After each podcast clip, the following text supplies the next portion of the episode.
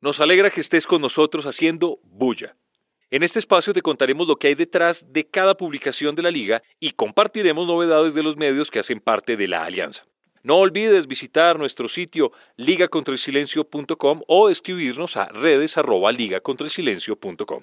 También te invitamos a seguirnos y a compartir este contenido en tus redes. Ayúdanos a que más gente nos conozca. Arrancamos.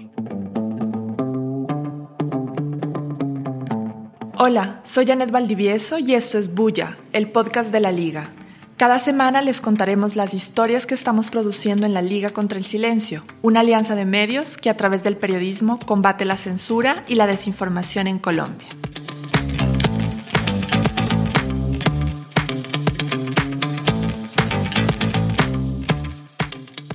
Esta semana estamos con Bran Eus para hablar de esta historia Migrantes venezolanos en Colombia, un viaje al conflicto y al crimen organizado.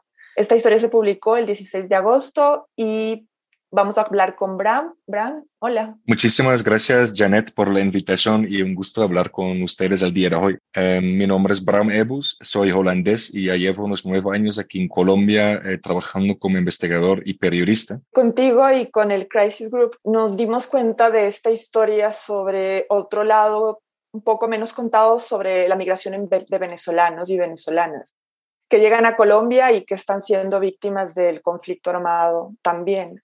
Son reclutados para integrar grupos armados o para recoger coca y también son vistos como mano de obra barata y desechable por bandas del crimen organizado en ciudades como Bogotá. Cuéntanos un poco por qué te acercaste a este tema y ahí en el reportaje que, que está publicado hay varias historias de distintos tipos de situaciones. Cuéntanos un poco cómo hiciste eso. Colombia ha hecho un, esfuerzo monumental de brindar a los migrantes y refugiados ahora un estatuto de protección que en papel eh, les permite permanecer 10 años en el país, eh, acceso a educación, salud, y servicios sociales. Pero en la práctica sabemos que es muy difícil acceder para, los venezolanos y venezolanas eh, estos beneficios, ya que Colombia es un país que cuenta con sus propios problemas y yo creo que la crisis migratoria ha desnudado eh, muchos de los eh, problemas internos aquí en Colombia, como por ejemplo el conflicto. Sabemos que Colombia en el año 2016 firmó un acuerdo de paz con su guerrilla más grande, los antiguos FARC, em, pero debido a la implementación o a medias o la mala implementación de los acuerdos, eh, vimos que el conflicto se, ha fragmentado y de hecho eh, el año 2021 fue el año más violento después de la firma del acuerdo de paz. Ahora bien, eh, la combinación de conflicto interno, eh, economías ilícitas que controlan eh, regiones bastante grandes, esta combinación con flujos migratorios ha hecho que migrantes y refugiados de Venezuela son absorbidos por dinámicas del conflicto y el crimen organizado. Ahí en el, en el artículo hablamos de que están siendo víctimas de esas dinámicas pero que no son reconocidos como víctimas. ¿Por qué debe importarnos como este tema y por qué debemos hablar más de esta situación?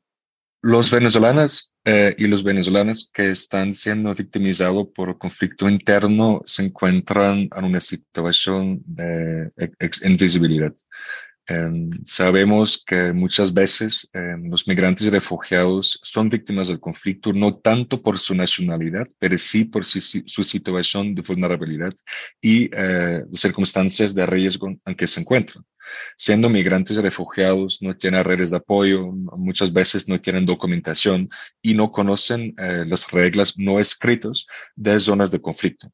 Por lo tanto, ellos literalmente caminan hacia los peores problemas aquí en Colombia. También por desconocimiento, cuando son víctimas, no saben cómo denunciar, dónde declarar, cómo eh, acceder a rutas de atención.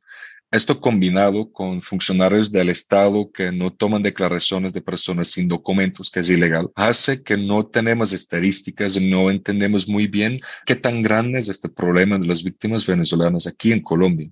Además, según la ley de víctimas del 2011, hemos aprendido que no importan la nacionalidad o el estatus migratorio de una víctima.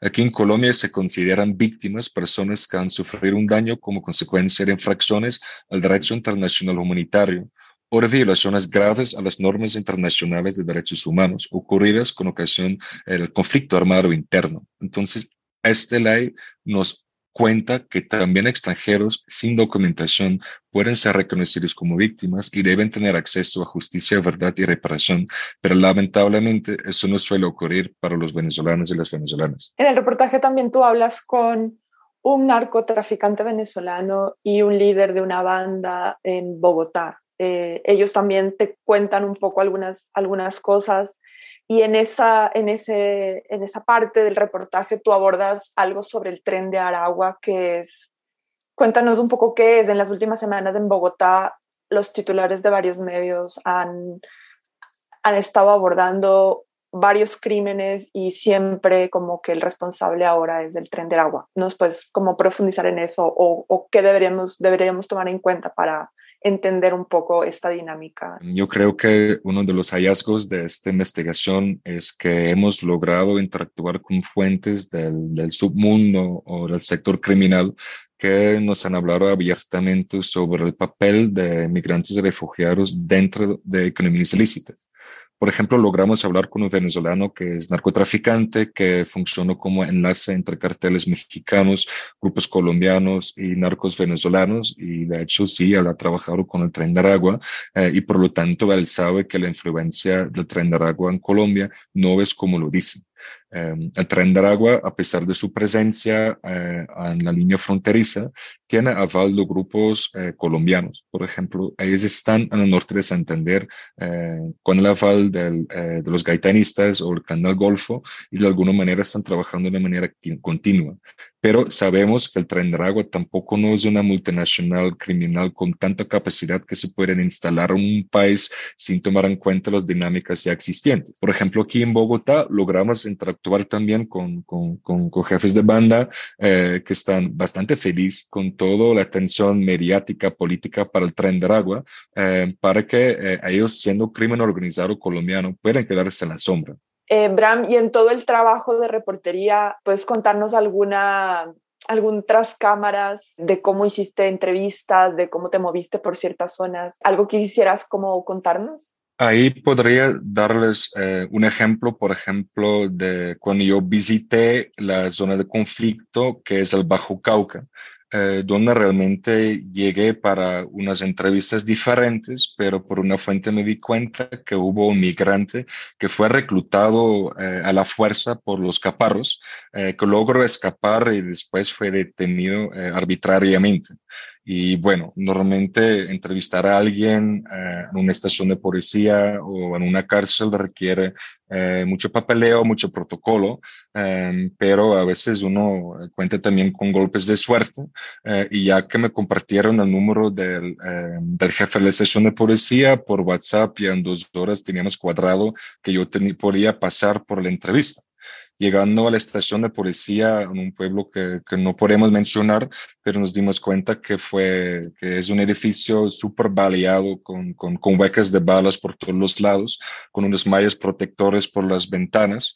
Y cuando yo entré, me llevaron a, a, a la sala Uh, o mejor dicho, al comedor donde unos policías estaban uh, terminando uh, la, un almuerzo y claramente hubo una celebración de cumpleaños porque vimos las decoraciones y los globos todavía puestos y de repente en una silla de mi frente ponen un, un, joven venezolano esposado con doble tapabocas y, y, ojos de sorpresa arriba um, para que yo podía arrancar la entrevista yo pedí a los policías eh, eh, desocupar el lugar para yo quedar con el sujeto solo y poder hablar tranquilamente, pero Después, de igual manera, se sentó una policía con, con arma larga a jugar juegos en su celular, a cortarse las uñas, eh, mientras tanto que, que, el joven venezolano estaba eh, fuertemente haciendo declaraciones de que él estaba ahí como resultado de un falso positivo, después de haber eh, escapado de una verdadera pesadilla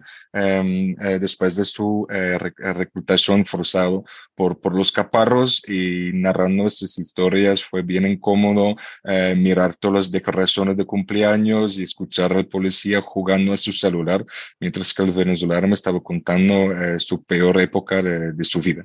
muchas gracias, Bram, por este tiempo. Gracias, Janet y la Liga contra el Silencio. Eh, muy agradecido acá por la invitación y invito a todos los oyentes a leer eh, nuestro artículo Migrantes venezolanos en Colombia, un viaje al conflicto y al crimen organizado.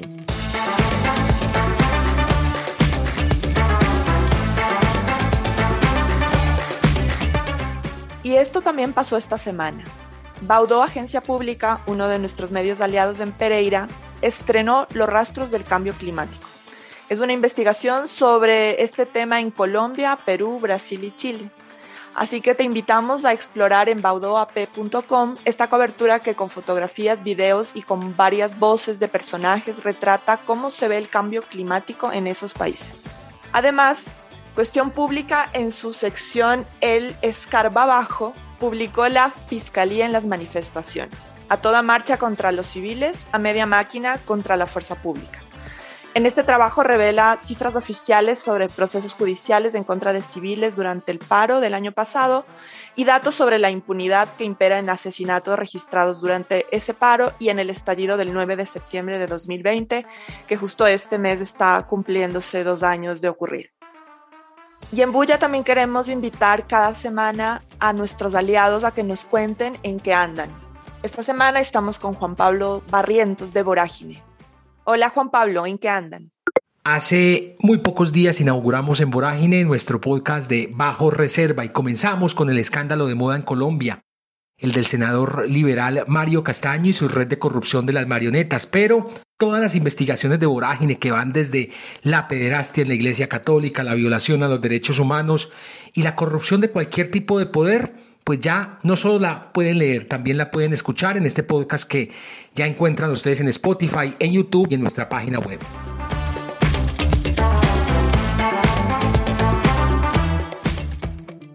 Ayúdennos a hacer más bulla. Si les gustó este podcast, suscríbanse, recomiéndenlo y síganos en nuestras redes. Nos encuentran como arroba Liga Silencio. Ahí publicamos lo mejor del periodismo independiente en Colombia. Este podcast fue producido por la Liga contra el Silencio y 070. La Liga contra el Silencio es una alianza de medios y periodistas que se dedica a la producción y difusión de periodismo de investigación de calidad que lucha por una causa, romper la censura y los silencios en Colombia.